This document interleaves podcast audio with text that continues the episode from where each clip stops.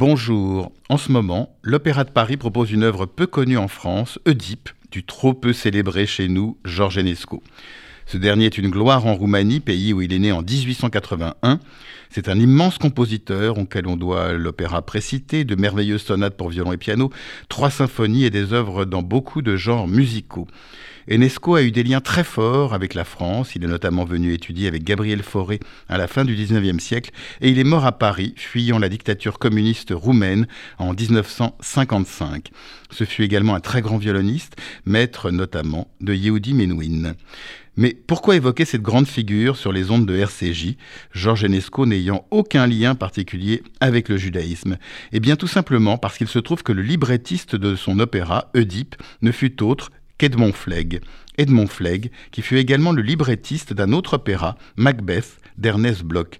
Mais si on peut comprendre facilement les liens d'Edmond Flegg avec Ernest Bloch, musicien très attaché à ses racines juives, suisse comme lui et composant beaucoup de musique d'inspiration hébraïque, ceux qu'il entretint avec Georges Enesco ont une origine beaucoup plus mystérieuse. Quoi qu'il en soit, dans ses mémoires, Enesco évoque avec admiration la figure d'Edmond Flegg, avec lequel il a collaboré durant dix années pour mettre en œuvre son opéra Oedipe. Edmond Flegenheimer, dit Edmond Flegg, était né le 26 novembre 1874 à Genève.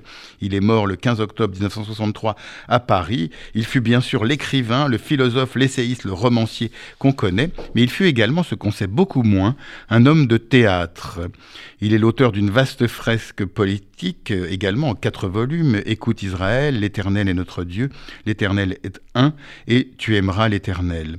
Peu de gens qui iront à l'Opéra Bastille écouter Oedipe de Georges Enesco sauront que l'auteur du livret, Edmond Flegg, fut le président d'honneur des éclaireurs israélites de France et qu'il a fondé l'amitié judéo-chrétienne de France avec Jules Isaac en 1948. Il était aussi devenu membre, après la Seconde Guerre mondiale, de l'Alliance israélite universelle et fut un fervent sioniste. En tout cas, si vous voulez écouter de la très belle musique sur un très beau livret, précipitez-vous à l'Opéra Bastille pour écouter Oedipe de Georges Enesco. Et si vous n'en avez pas l'opportunité, procurez-vous l'enregistrement de ce très bel opéra qu'on peut facilement trouver. Quant à moi, j'aurai le plaisir de vous retrouver dimanche prochain pour une nouvelle interview. Bonne journée sur RCJ.